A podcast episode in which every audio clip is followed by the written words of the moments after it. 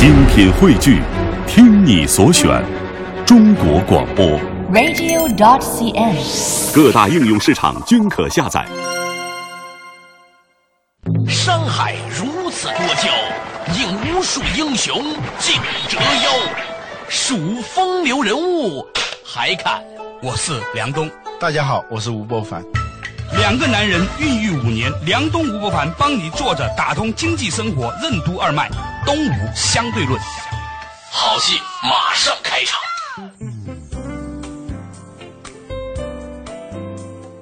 作者打通经济生活任督二脉，大家好，欢迎收听东吴相对论，我是梁东，对面的依然是二十一世纪商业评论发行人吴伯凡，老吴你好。大家好。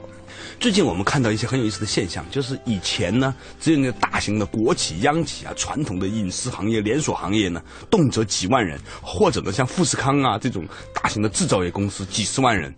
你现在发现中国也有那种几万人的那种互联网公司了，说不定有一天这些大的互联网公司过十万人，哇！你不要以为十万人少哎，就鸟巢坐满。我在想说，工人体育馆是八万人嘛？对呀、啊、对呀、啊，就是以后这这些公司开年会，得到工人体育馆去开。啊，这只能工人体育馆才能开年会了。我 你想想看，很多年十几年前他们就是在一个办公室开年会。百度那时候三百多人吗？我进公司的三百人。零四年啊，那个时候在北大那资源宾馆，在宾馆里头办公嘛。啊，零四号房和零五号房嘛，就两个房间嘛，是吧？啊，呃，两个宾馆的带着浴缸的房间，隔壁还有一个搞桑拿馆的什么的，经常会有一些穿着高跟鞋女孩在他办公室面前走过，一些 IT 男编着程序的时候，对，他们是那个亲眼看着百度长大的哈。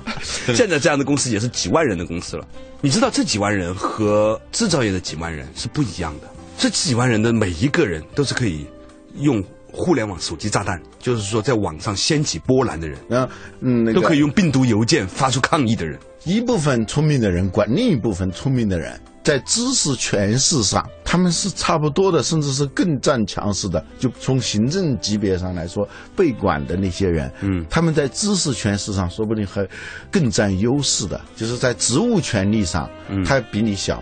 在知识权利上可能是比你大，而且不是一个两个，管理起来那个难度啊是非常大。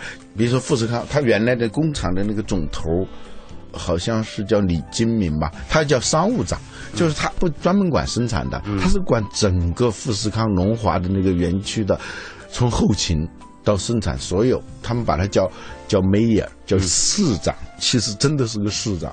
他手下的，比如说一个管生产的。他只需要管住一个个车间的那一个人就行啊。对，工人对他们来说其实就是一个数字而已嘛。嗯，但是现在不一样了。呃，这互联网公司的那些员工不一样的。制造企业里头，它是典型的工头文化，讲金字塔结构的工头文化，拉长嘛。只要搞定一些工头，他一个工头管很多嘛。嗯。但互联网它个体它有相当的独立性。嗯，呃，不能把它当数字看的。嗯，几号员工，几号员工，他们不能住集体宿舍的。嗯，他们不是在流水线上生产的。就管理这样公司，就两万人，比管理那种公司的二十万人甚至一百万人要难得多。而且，很多公司在成长最快、最伟大的时刻，公司员工数量并不多。比如说，今天的 WhatsApp。二十人，现在我认为最多也就一两百号人。呃，Facebook 以多少亿美元收购？大概一百五十亿美金左右吧，估值啊。嗯，在腾讯吧，微信可以说扮演了腾讯的很重要的一个角色，但是微信本身的人数也并不是太多。阿里也有这样的一个情况。当一个公司真的去到这么大的时候，它如何进行架构和管理，的确为管理者带来了很大的挑战。嗯，因为这一些的员工每一个。都是将来要出去，甚至有些人自己在外面有已经投着钱，就已经是董事长了，在你手下做个小弟的，这种情况很多嘛。嗯，阿里巴巴就是这样，很多这样的所谓的在公司里面是小弟的，其实在外面是几家公司的联合董事长，你知道吗？你怎么管好这些人，让这些人能够共生，这真的是一门很大的学问。今年年初我去了一趟这个。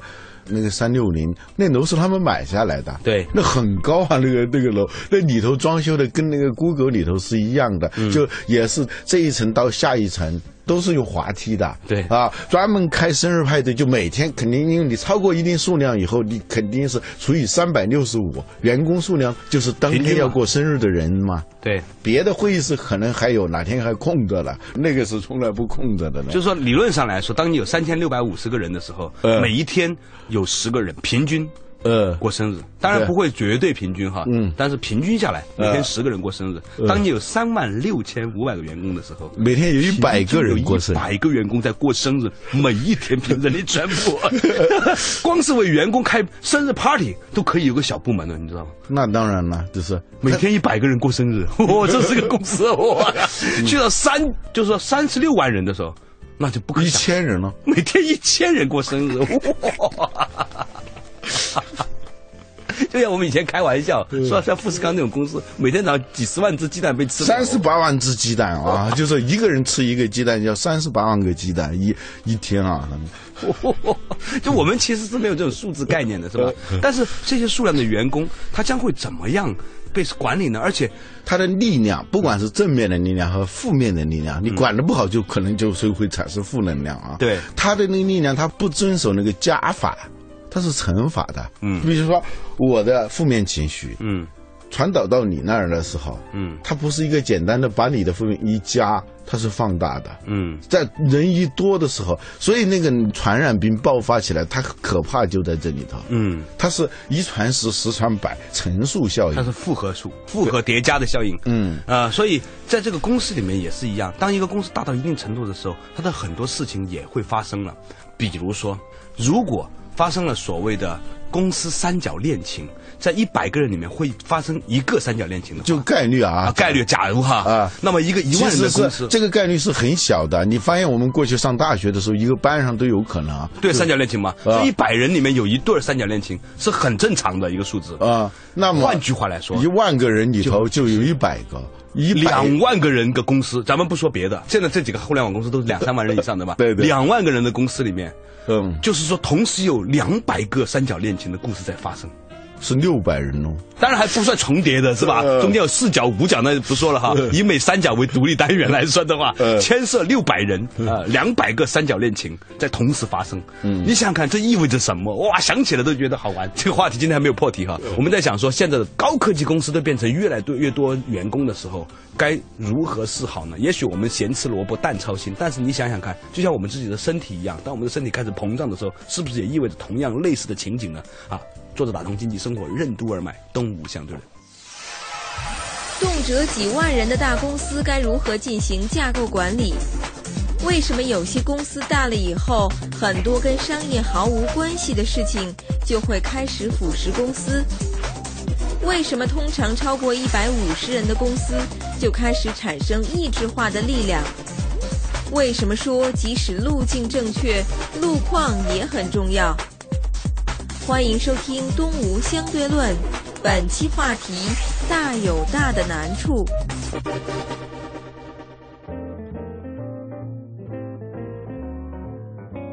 作者打通经济生活任督二脉，大家好，欢迎收听东吴相对论，我是梁东，对面的依然是二十一世纪商业评论发现人吴伯凡，老吴你好。大家好，今天我们讲到这个话题啊，说以前呢只有那种劳动密集型的行业或者是制造业的行业呢，有那种动辄几万人的员工的公司出现，现在不是了，来高科技行业也出现了几万人的员工，几万人大家没有概念，但是你把它换算成每一百个人里面就有一对三角恋情会发生的话，像腾讯或者阿里这样的公司有涉案六百人，你想你这个公司得多有意思啊！这这不是专指腾讯、阿里哈，就是任何一个两万以上的公司都有可能的。嗯，办公室恋情，它总有一个概率的嘛。对对对。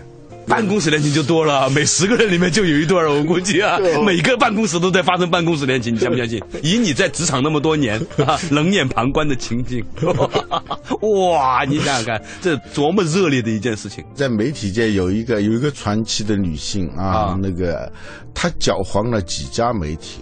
呃，就是因为她一去，她发生的，她在任何，比如说一个一个媒体刚刚创刊，她去去了以后，她发生的不是三角，它有时候是视角，最后就是总编跟广告总监什么什么就最后就打得一塌糊涂。本来公司吧应该是可以共患难，不能共享乐，一般是到了有一点成果的时候，需要分赃的时候，对啊，才才开始打嘛。对这个他一去，刚刚在创业阶段就就开始打起来了，而且这种爱恨情仇，有时候他要比比那种利益之争啊，他还要还具有摧毁力。因为它是涉及到的是尊严、情感这些东西啊，非理性因素啊啊，所以它这个搅黄了好几个，一个很传奇的人物。如果你公司有几个这样的，那也是很麻烦的一个事情。对但是呢，这个你想想，这个概率永远是存在的。对啊就救助那种非常罕见的疾病的那些公益组织，嗯随便一个我从来没听说过的一个病，嗯，他一说全国都是六十几万、八十几万、一百多万，因为它基数，我们的基数太大了嘛。嗯，那些比如说聋哑儿童，呃，失明的啊这些，这都是主流的，都不都哦。都没法引起小众关注的了。对对对，就那种很罕见的，动动不动就是瓷娃娃呀这种都是吧？对，就是说，一个公司大到一定程度的时候，林子大了，什么鸟都有都有，嗯。啊，而且呢，这个事儿就会很很复杂，那么它就势必会带来一个问题，嗯。就是本来一个公司创立就一个目的，一伙人纠结在一起，为了一个商业的目的。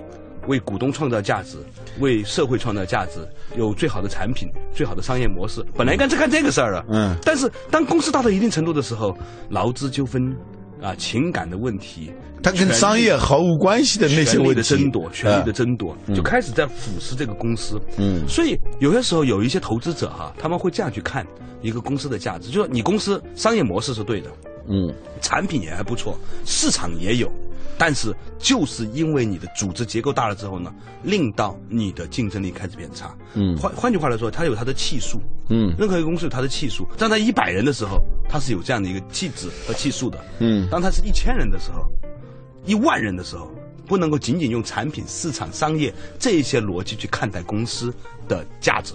好多问题，当公司小的时候，社会上存在这样的问题，但你的公司肯定不存在，对。因为你的基数太小了。对，呃，如果是当你超过了经验的数字啊，啊就是有的说是一百零五，有的说是一百五十人，一个组织啊。一个组织超过一百五十人吧，啊，有一些人就会分离出去，就哪怕是他还是在这个公司里头，嗯，他会形成那种。呃或者叫小集体，或者叫潜在的叛军，嗯。啊，或者是一种持不同政见小团体，嗯。啊，比如说我们常常看到说这个吸毒这件事情嗯。啊，如果按照这个比例的话，其实很多现在大的公司理论上来说，一定都有差不多同比例的人也正在嗯。做着同样的事情，嗯。对吗？嗯。腐败也是一样，既然外面有那么多人腐败，这个公司里面也是一样的。刚我们刚才说的各种罕见病，我们平时是很难见到的。嗯但是那个规模，在一个跟一个城市那么大规模的时候，你就会发现有很多大量的就跟公司经营无关的那种意志化的力量，就是不是同质化的意志化的那种力量。在意志化力量里头，包括那些破坏性的力量、嗯颠覆性的力量啊、干扰性的力量。就各种各样的病毒因素就会出现啊，这就不怕你的那个性能有多高，就怕你以后染上了病毒。对我这两天又再重新看巴菲特的这个书的时候啊，我真的越来越佩服这个老爷子。你看他的公司到今天，连上那个秘书，连上那些兼职的，才二十几个人，不到三十个人。全球这么大的一个公司，控制那么多资产的一个公司，嗯就是说，巴菲特他之所以一直以来控制他的那个那个员工的数量，我相信他一定在思考一个问题：人多了之后事儿就多。当这些事儿多了之后呢，就让我们的业务的焦点就会模糊掉，我们就会花很多的时间去处理业务以外的事情。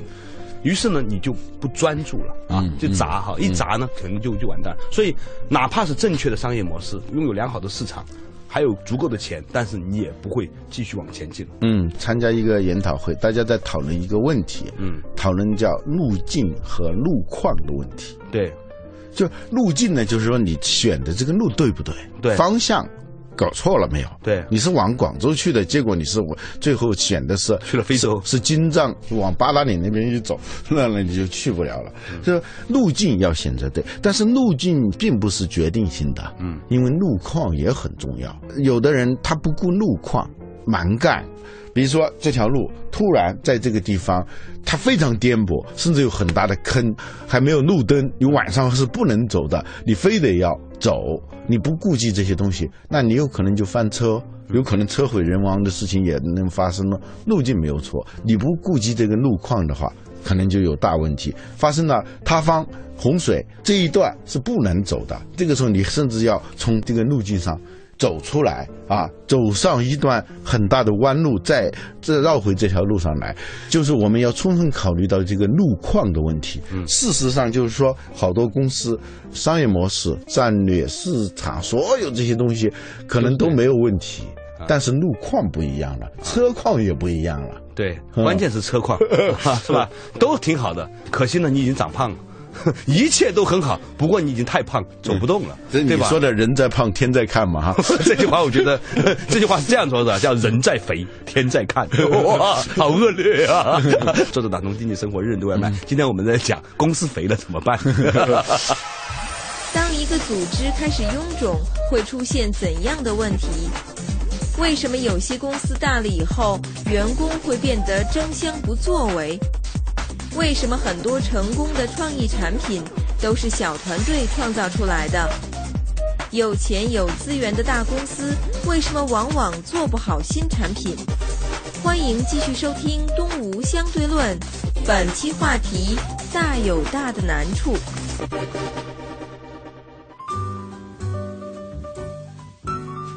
作者打通经济生活任督二脉，大家好，欢迎收听东吴相对论。对面的依然是二十一世纪商业评论发现人吴伯凡，老吴你好，大家好。今天我们讲的一个话题呢，就现在是互联网公司，嗯，变成了几万人啊，公司呢就像人一样，突然变得很肥，人一肥呀，他就会要需要万恶肥为首。你想，你一个机器，你的那个马力是那么大，一百八十斤，就是你小马拉大车，心脏一定会出问题。然后还有很多其他的东西，就是。那个能耗和所有这些东西都超越了你的供给能力。对，肥的时候呢，由于各种脂肪也好啊，它会堆积在各个地方，包括血管内壁和关节，所以呢，它就会形成各种的阻力。同样一模一样的，当这个组织开始肥大的时候呢，它也会出现这种所谓的内耗和阻力的问题。当它发现说它推动不下去的时候，它就会建立一个强大的。内部推动的一个机制，嗯，然后呢，就形成所谓的内部高压政策，更强大的考核啊，更强大的利益驱动啊，更强大的这种所谓的人事变革啊，就是一种补偿机制呢，又会带来相应的问题。我前段时间听说几个互联网大佬啊，嗯，齐聚一堂，在讨论一个问题：当公司肥到这个程度的时候该怎么办？有一些人说没问题，我公司再加这些人也没问题，你们公司再加人肯定就不行了。但是呢，事实看来不是这样的。任何一个组织，当它大到一定程度的时候，它都会带来很强大的内耗，而这种内耗呢，最后呢，都会以各种的方式表达出来。过去呢，就人少的时候，大家就其实目标清楚，你使劲儿，我使劲儿，大家都使劲儿的时候，啊，这个公司就好，公司好了，我们大家就好。公司大了不是这样的，对你公司大没用，不，你使劲儿，他不使劲儿，你干的活越多，可能错误就越多啊。你不干活的时候，可能问题追查也责任也就追查不到你这儿来。所以你活下来了，他没活下来。对，最后就是说他他这种反向淘汰嘛，大家就学会了不作为是最好的作为作为。如果是这样的话，它这是个映射游戏。管理说到底，它是目标管理，就由目标驱动的管理。现在目标还是明白的，但是做着做着，就是像吵架的时候，经常会出现这种情况。他是对那个大目标的遗忘，然后就抓住一个个细节，就那么越吵越大。就是吵到完全偏离的跑题嘛，你平时聊天还跑题，吵架的更是要翻旧账嘛，就翻旧账，对对对，跟这个事儿没关了。哎，为什为什么吵来着？忘了 为什么？对，就公司到一定时候，目标就彻底的被遗忘，它就完全陷到这种小的一个个文本当中，一个个超文本不停的在链接这个超文本，跟最初的那个目标已经十偏离了十万八千里，但是。它最后变成一种习惯性的游戏规则，在一个公司里头，就干跟目标相关的活的机会就越来越少。嗯嗯，很多公司我相信最终都会面临一个问题，比如说你用绩效考核的方式，或者是在内部斗争过程当中，总是那一些犯错误的人最后被洗出了这个这个组织。犯错误的人通常都是那些比较有创新精神啊、比较有闯劲的人。于是呢，这公司而且他是那什么？为？什么会犯错误？你知道吗？啊第一个，他爱干事儿；对第二个，他不太会把精力花在那个防人。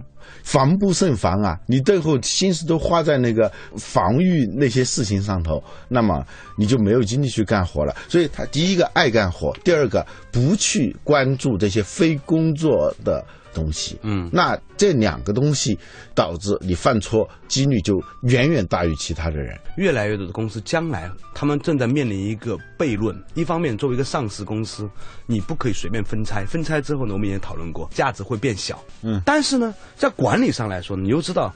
这么大个盘子管在一起也相当不容易。像我觉得说，以今天腾讯管理层已经是我见过全世界最优秀的管理层了，能够把这个盘子运行到这个样子，还能够这样有序的。我们跟腾讯很多同事在接触的时候，仍然觉得他们还有活力，这是相当不容易的事情。但是有些时候它不是人为的利器了，真的是一个很大它的盘子有一个，这叫所谓系数啊，其实也就是客观的限制。嗯，客观的限制，比如说一百五十人魔咒或者一百零五人魔咒，超过了这个限制，就像盖那个上海的那个环球金融中心，它要盖成最高的，超过了某一个楼层的时候，嗯你再每增加一厘米每增加一层，它的成本可能是原来盖一层的二十倍到三十倍。当然了，你得把这些原料从零层运到两百层以上，再再加那一层。哎，再加一层的话，在下面的承受力啊，还有沉降、防震的成本，对还有防风的成本，增加一层完全不是等比增加的。呃它不是等比增加。这个事情不仅仅是在中国，也不仅仅是在腾讯，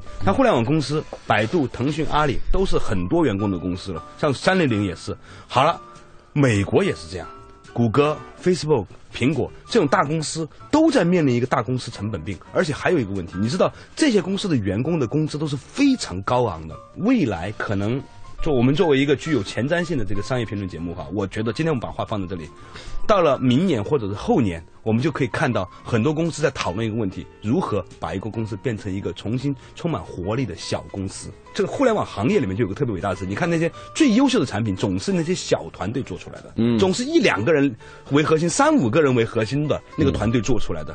谷歌最近几年真正有创意的东西啊，包括安卓这些，都不是他自己做的了，都是他透过买的。苹果自己做的地图，连库克自己都向世界都都做道歉了。嗯啊，唯一我们可以看到内部研发做得好的，就是过去的腾讯的微信。这也是因为微信不在深圳，它在广州、啊。换句话来说，基本上微信是一个独立运营的体系才长出来的。对这个大公司啊，以他们已有的资金实力、技术实力、人才实力，做一个事情应该是很简单的一个事情，但是他就是做不好。多余的钱只能做多余的事儿，多余的人也只能做多余的事儿一样。当一个公司肥到一定程度的时候，多余的人就一定只能够让这个公司变得多余起来。就是小公司超过一百五十人，不是说不能管了，它应该是另外一种形式来管了。大公司到一定程度的时候，两万人差不多是一个分界点。管理四万人的公司的难度，绝对不只是管理两万人公司的难度的两倍，它是一个乘乘数效应。呃，有人算过是两万，就是两万两千五百就，就是一百五十的平方，两万二千五百。多于这个东西的时候，管理难度就倍增。所以不要担心说，哎呦，面对着这样一帮大佬，我们丧失创业的勇气和决心，其实它大有大的难处。一言以蔽之，当整个时代都知道减肥是必须的，万恶肥为首的时候，公司管理层也必须要意识到，公司的肥胖依然是公司带来一系列慢性疾病的主要原因。好了，感谢大家收听今天的《动物相对论》，我们期待着明年去讨论哪一家公司正在减肥的话题。